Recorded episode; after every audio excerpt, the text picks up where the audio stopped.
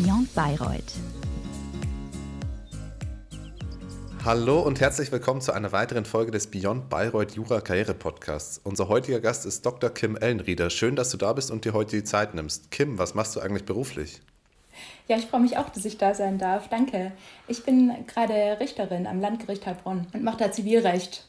Das hört sich furchtbar spannend an und Heilbronn ist geografisch zumindest nicht in Franken. Warum hast du dich denn ursprünglich dann mal dafür entschieden, in Bayreuth zu studieren und welchen Bezug hast du heute noch zur Stadt und vielleicht auch zu unserer Campus-Uni? Über die Juratage bin ich tatsächlich auf Bayreuth gekommen. Also ich habe mir so überlegt, was könnte ich studieren. Jura, finde ich, hat sich spannend angehört. Eine Freundin hatte dann von den Juratagen erfahren, da bin ich dann mitgegangen und da war ich echt begeistert. Also ich fand toll, dass es eine Campus-Uni ist, dass es auch überschaubar ist. Ich bin eher so ein bisschen schüchtern vielleicht und ähm, das war eben überschaubar, nicht so, nicht so ganz riesig. Ähm, Leute super nett, so eine Probevorlesung, eine Probe-PÜ, äh, sofort Anschluss. Also ich habe mich direkt da wohlgefühlt. Und man konnte sich einfach so einschreiben ohne Numerus Clausus. ja, und jetzt heute noch verbunden, ich habe da natürlich immer noch Freunde. Also ich äh, komme nach wie vor gerne nach Bayreuth. Auch wenn es jetzt selten geworden ist, aber ja, aufs Alumni-Treffen freue ich mich dann, ja.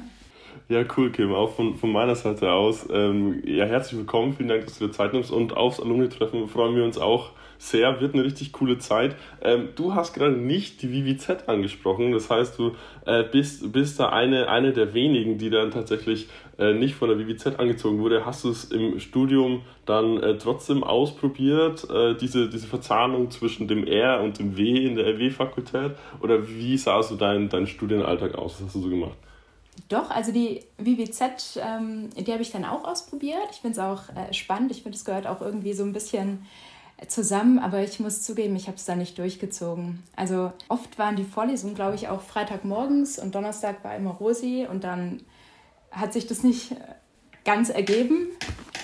Und meine Noten, muss ich dann echt zugeben, in den äh, BWZ-Klausuren, die ich geschrieben habe, die waren eben unterirdisch. Also ich habe immer gerade so äh, bestanden, aber das war dann jetzt nichts, was ich auch unbedingt in meinem Zeugnis am Ende gebraucht habe und dann habe ich es sein lassen. Ja, Kim, du hast gerade schon ja, einen wunden Punkt im Bayreuther Studentenleben mittlerweile angesprochen, die Rosi. Die gibt es ja leider nicht mehr. Was waren vielleicht so deine Tipps, die auch heutige Studenten vielleicht noch, noch wahrnehmen können? Was kann man in Bayreuth vielleicht neben dem Studium machen, wenn man die BIP mal verlassen sollte? Das Kanapee ähm, fand ich auch recht gut. Äh, da kann man sich gut treffen.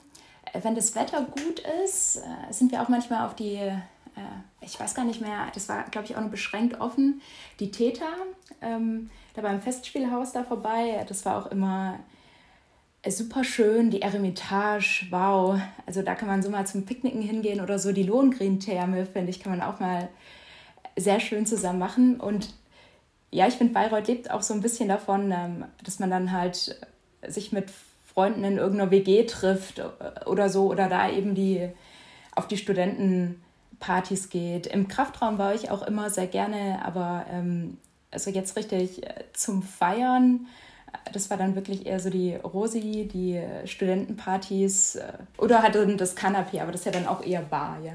Ja, es sind auf jeden Fall, es sind auf jeden Fall ein paar richtig coole Orte dabei. Also äh, Markus und ich sind ja immer noch, wie gefühlt, äh, immer wie wir äh, jedem in jeder Folge aufs Brot schmieren müssen.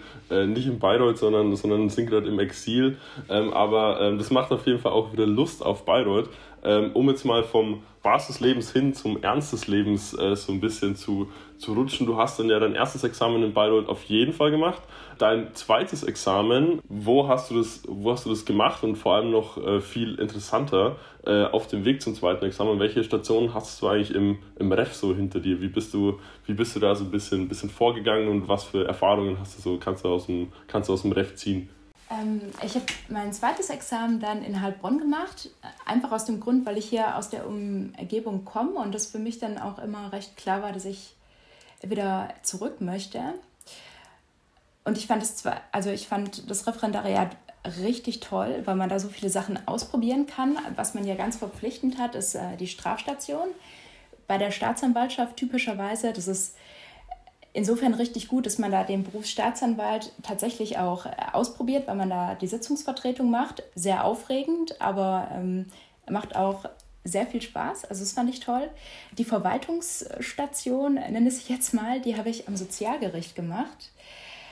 Kann man natürlich auch am Verwaltungsgericht machen oder am Landratsamt oder so typischerweise. Ich bin froh, dass ich es am Sozialgericht gemacht habe. Bei meinem Schwerpunkt war auch Sozialrecht dabei, was mich sehr interessiert hat. Und ähm, in der Praxis habe ich dann festgestellt, dass es auch echt äh, spannend ist, aber dass es auf keinen Fall was ist, das ich mir für immer vorstellen kann.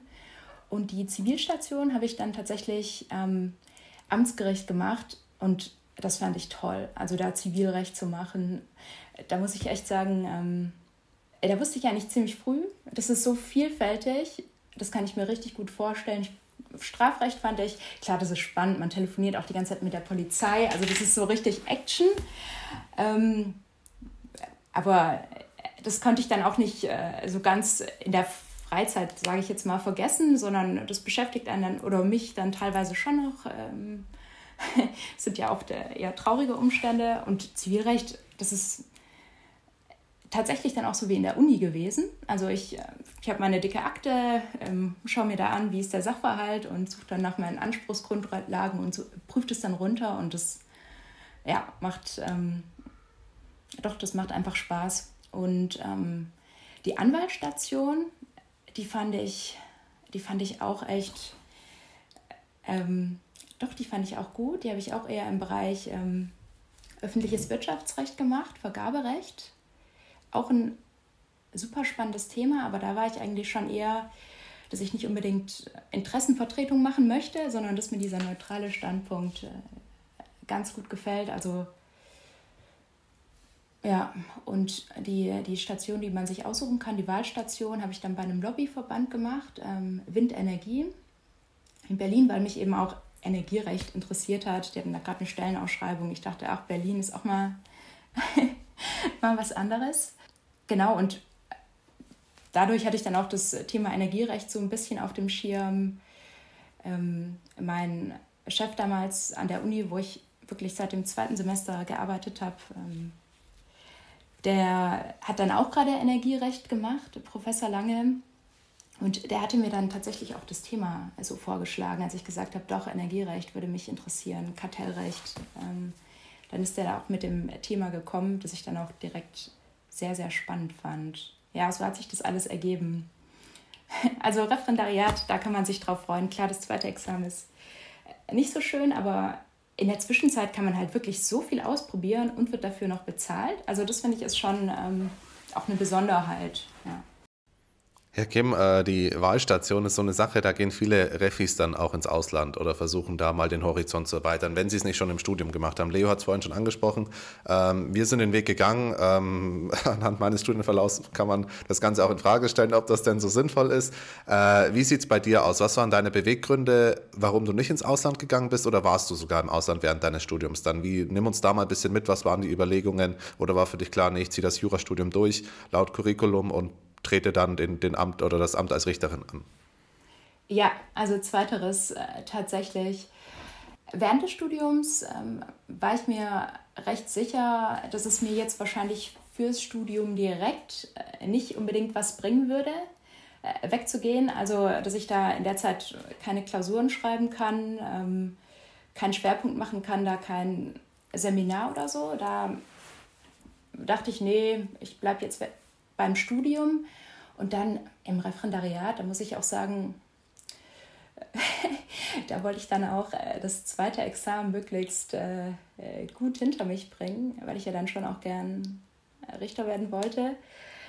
Da hat sich die Frage für mich dann auch gar nicht so gar nicht so gestellt. Also sehr sicher spannend gewesen. Ich denke persönlich, das seht ihr ja auch beide an euch, dass, dass einem das total weiterbringt, auch in einer fremden Sprache sich zurechtzufinden, äh, in einem anderen Land, mit anderen Leuten. Klar, also das habe ich tatsächlich verpasst, ja. Ich glaube, äh, dass es jetzt auch nicht so krass viel verändert. Also vor allem, wenn du halt sagst, so, hey, dir hat es so gut gefallen am Gericht im Referendariat, dann äh, ist auch Heilbronn äh, nicht mehr, nicht mehr äh, Oberfranken wie Bayreuth und auch in dem Sinne Ausland, von dem her hast du auch so auf jeden Fall Ja. Hast du in, in, in Oberfranken deine Auslandserfahrung gemacht? Nee, aber nochmal, um äh, einen Schritt wieder zurückzuspringen. Äh, du hast schon angesprochen, dass ähm, du durch Professor Lange zu deiner Promotion gekommen bist, dass sich das auch super gut angeboten hat, weil du da eh schon Interesse dafür hattest und ähm, es einfach super gepasst hat. Aber ähm, um da vielleicht nochmal so ein bisschen tiefer reinzugehen, woher kam eigentlich dein Interesse fürs öffentliche Wirtschaftsrecht und dann vor allem fürs Energierecht? Wie bist du darauf gekommen? Weil es ist jetzt auch nicht der alltäglichste äh, äh, ähm, äh, ähm, Bereich, mit dem man seit dem ersten Semester konfrontiert wird. Da lernt man ja eher, wie man, wie man anfechtet oder wie jetzt das Kaufvertragsrecht ist oder wie du schon sagst, das, das Strafrecht ist einerseits super spannendes, andererseits auch äh, einfach ein bisschen die Abgründe der, der Gesellschaft mitbringt und deswegen eher polarisiert, um es jetzt mal so zu sagen. Wie bist du zum Energierecht gekommen und was waren dann auch deine Gründe, deine persönlichen Gründe zu sagen, so hey, ich mache jetzt eine, eine, eine Promotion darüber ähm, und möchte da jetzt auch noch so viel Zeit rein investieren und, und, und äh, den Berufseinstieg dann in, in der Justiz ein bisschen, bisschen aufschieben.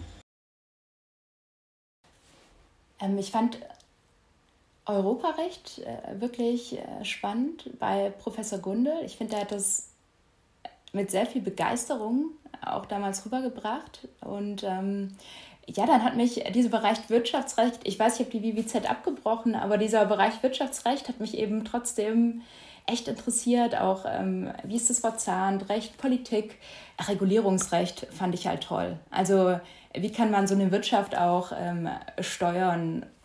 Und Energierecht hatten wir dann tatsächlich auch bei Professor Gundel und teilweise auch bei Professor Germelmann. Und es war auch eine kleine Gruppe. Da haben wir viel diskutiert, konnten viel nachfragen. Ähm, und der Professor Gundel, der ist ja auch, äh, der kann ja auch super Französisch und alles, ja. Also der konnte dann genauso wie Professor Germelmann da auch immer die ganzen anderen Interessen noch äh, richtig schön darstellen. Und deswegen äh, wusste ich dann eigentlich auch, dass ich mir den Bereich Energierecht jetzt gerne mal anschauen möchte.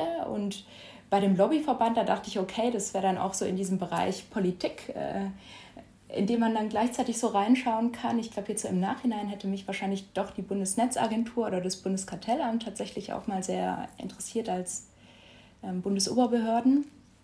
Aber ja, alles kann man sich dann wahrscheinlich auch nicht anschauen. Ähm, und das habe ich dann eben auch in der Dissertation so mitbekommen. Also ich bin so ein bisschen zufällig zu dem Thema gekommen. Ich wusste einfach, dass ich gerne promovieren möchte. Das war jetzt gar nicht im Hinblick auf, ähm, auf einen späteren Beruf, sondern es war einfach was, ja, also ich saß tatsächlich schon immer einfach äh, gerne in der Bibliothek und habe was äh, recherchiert und nachgelesen und ähm, dann die Arbeit am Lehrstuhl, da hat man dazu eben mal richtig Zeit, sich so intensiv mit einem Thema auseinanderzusetzen. Also das war jetzt nicht, ähm, weil ich wusste, ich will dann in dem Bereich arbeiten, sondern das war tatsächlich eher sowas, äh, Persönliches, was ich einfach mal gerne machen wollte. Auch das mit dem Unterrichten, dass man auch mal vor einer Gruppe stehen ähm, und was erklären und erzählen kann und dadurch auch noch mal viel tiefer in die Themen reinkommt. Also das hat mir auch wahnsinnig viel gebracht. So ist es tatsächlich eher gekommen. Also die, dieses Interesse dafür wurde, glaube ich, vor allem vom Professor Gundel und Professor Gemmelmann in der Vorlesung geweckt. Ähm, Regulierungsrecht fand ich toll. Kartellrecht hat äh, eben mein Chef Professor Lange auch gemacht. Das fand ich dann auch immer richtig spannend. Das habe ich am Lehrstuhl, in der Lehrstuhlarbeit schon mitbekommen und deswegen ähm, hat sich der Schwerpunkt dann so für mich ergeben. Ja, Kim, das war jetzt aus äh, rückblickender Perspektive auch die richtige Entscheidung. Wieso hast du dich dann letztlich für den Staatsdienst entschieden? Du hast vorhin schon gesagt, Mensch, eine Bundesbehörde wäre auch ganz interessant gewesen. Dir hat Spaß gemacht, auch dein Wissen weiterzutragen. Warum bist du nicht sogar vielleicht auch in der Wissenschaft geblieben? Was waren da die Beweggründe oder was hat dich dann letztlich ja, dazu gestimmt, dass du gesagt hast, Mensch, ich werde in den Staatsdienst eintreten? Tatsächlich habe ich schon im ja, zweiten oder dritten Semester ähm, ein Praktikum am Gericht gemacht, tatsächlich auch in Heilbronn und fand es toll. Also ich äh, war da von Anfang an also ein bisschen verliebt in den Beruf. Einfach, ich kann mir Stand jetzt nicht vorstellen, dass mir das jemals langweilig wird. Das sind einfach so viele unterschiedliche Lebenssachverhalte.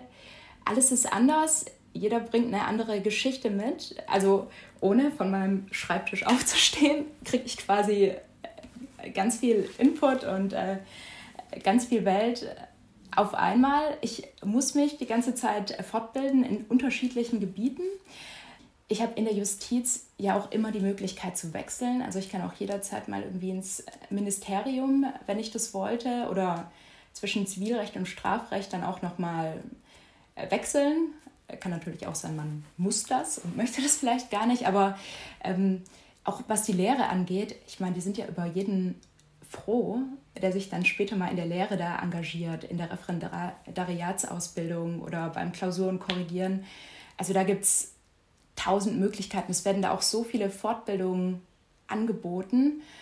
Also insgesamt haben mich da die Möglichkeiten sehr überzeugt und vor allem beim Rechtsanwaltsdasein, ich denke, die Spezialisierung, die hat auf jeden Fall auch was, aber man ist natürlich immer so ein bisschen von den Mandanten abhängig und das bin ich nicht. Also ich kann wirklich den Fall so entscheiden, die Verhandlung so führen, wie ich das für richtig halte. Und die Unabhängigkeit finde ich, ähm, find ich toll, ja.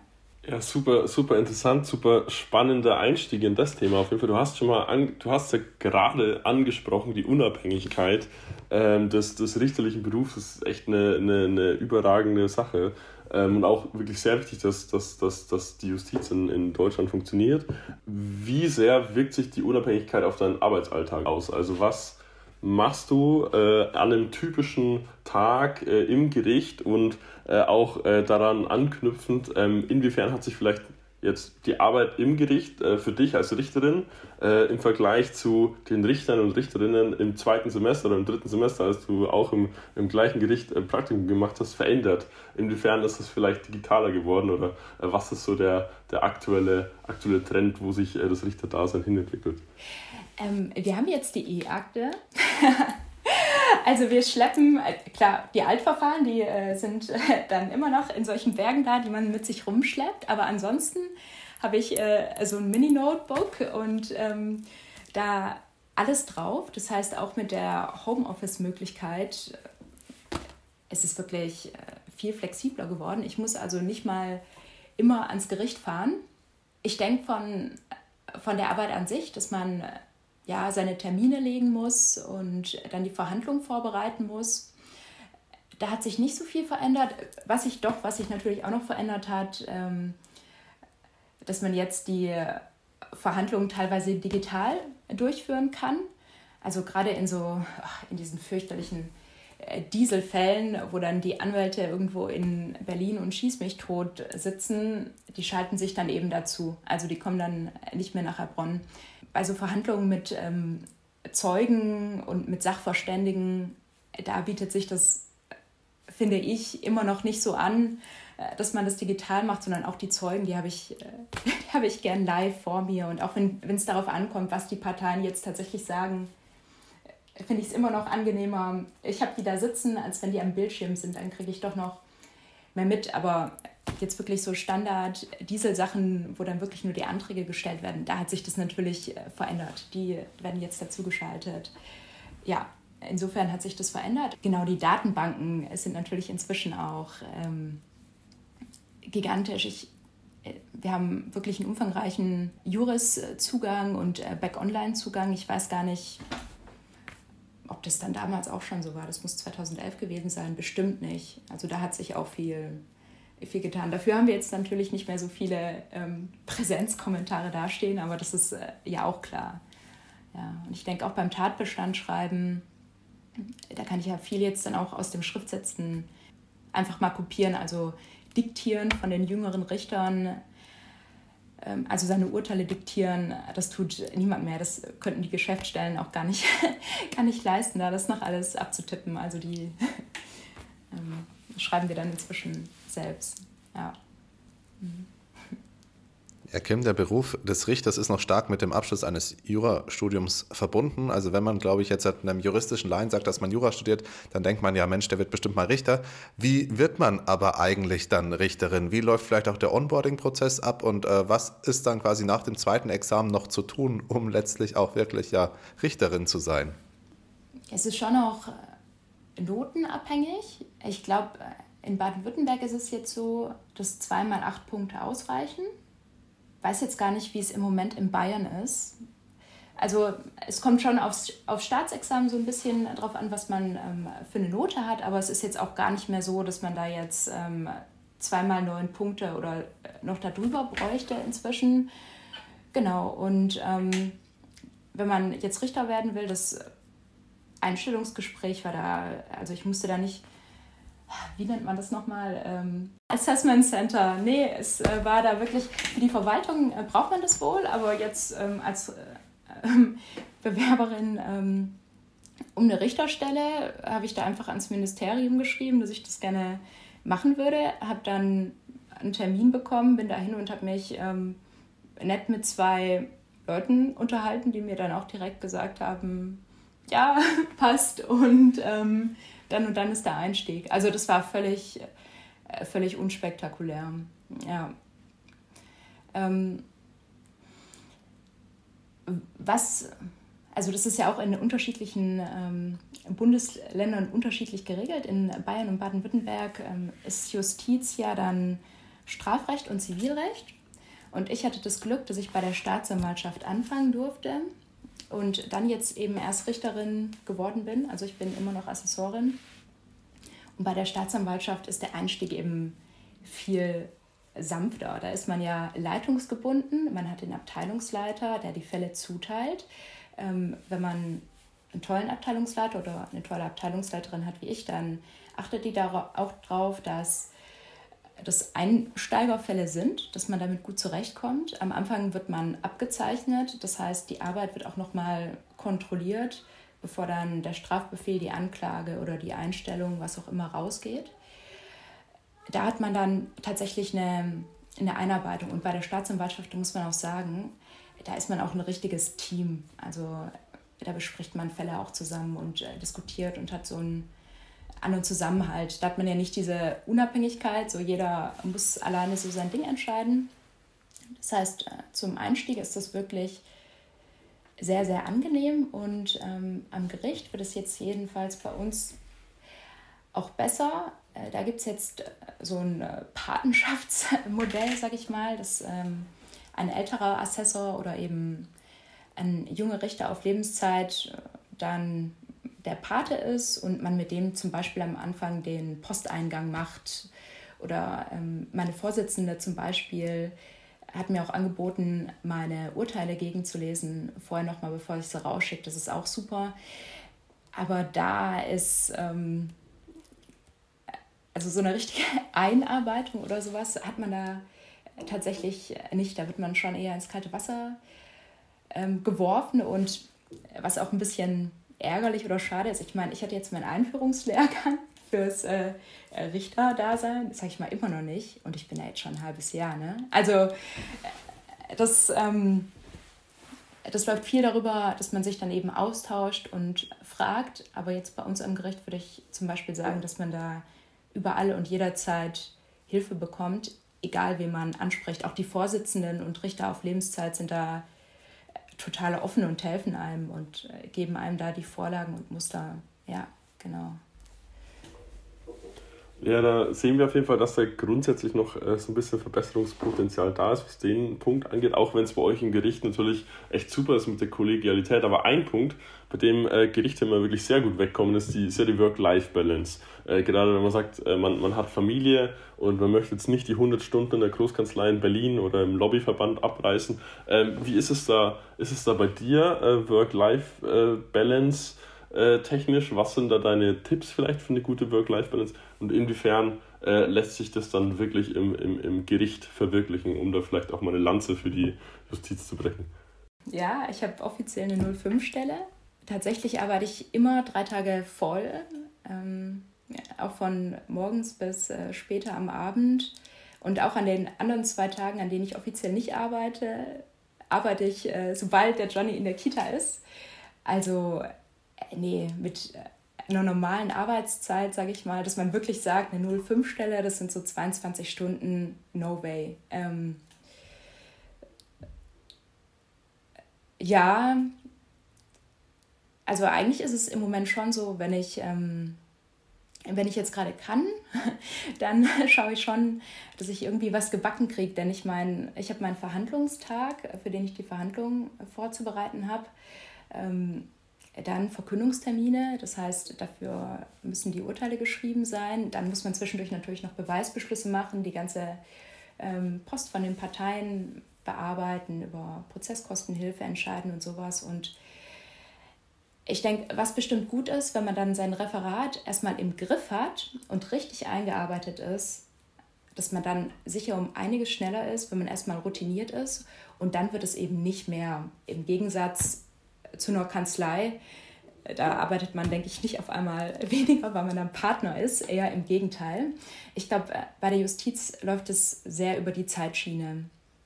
Und dass man eben auch nicht springen muss, wenn ein Mandant was sagt. Ich meine, wenn ich jetzt merke, ich werde mit dem Urteil nicht fertig, das ist meistens so, dann verschiebe ich den Verkündungstermin nochmal. Ähm, und wenn jetzt der Johnny und ich krank sind und da irgendwie gar nichts mehr geht, dann verlege ich auch meinen Verhandlungstag und es kann deswegen jetzt, also es kann mir deswegen niemand Ärger machen. Insofern ist es ganz gut, aber es gerade in der Einstiegszeit ähm, arbeitet man da sehr, sehr viel. Also das ist nicht, ähm, nicht sehr entspannt. Aber äh, es macht Spaß und ich denke, ähm, über die Zeitschiene wird es auf jeden Fall weniger, als wenn man in einer Großkanzlei oder so arbeitet. Ja, Kim, wir sind jetzt schon fast am Ende unseres Podcasts angekommen. Da werden die Fragen wieder so ein Stück weit allgemeiner. Deswegen möchte ich dich an der Stelle einfach fragen, welche Ziele du eigentlich im Moment hast. Was beschäftigt dich und äh, ja, was willst du vielleicht mittel- oder langfristig erreichen? ähm, wieder mehr schlafen, ähm, aber das ist kindabhängig.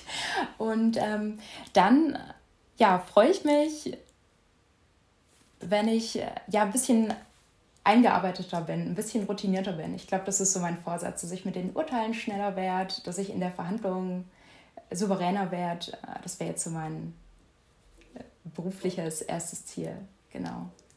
Ja. Aber ich möchte tatsächlich sehr gerne Richterin bleiben, auch wenn es viel ist. Ähm, toller Beruf. Ja, ja man, man merkt es auf jeden Fall an, dass es dir sehr viel Spaß macht, auch wenn es äh, sehr fordernd ist. Und äh, wir sind uns da auf jeden Fall auch äh, einig, dass, dass, dass das dann äh, über die Zeitschiene äh, weniger wird, spätestens wenn dann irgendwann mal Grundschule angeht und der, und der, und der Schultag dann, dann länger wird.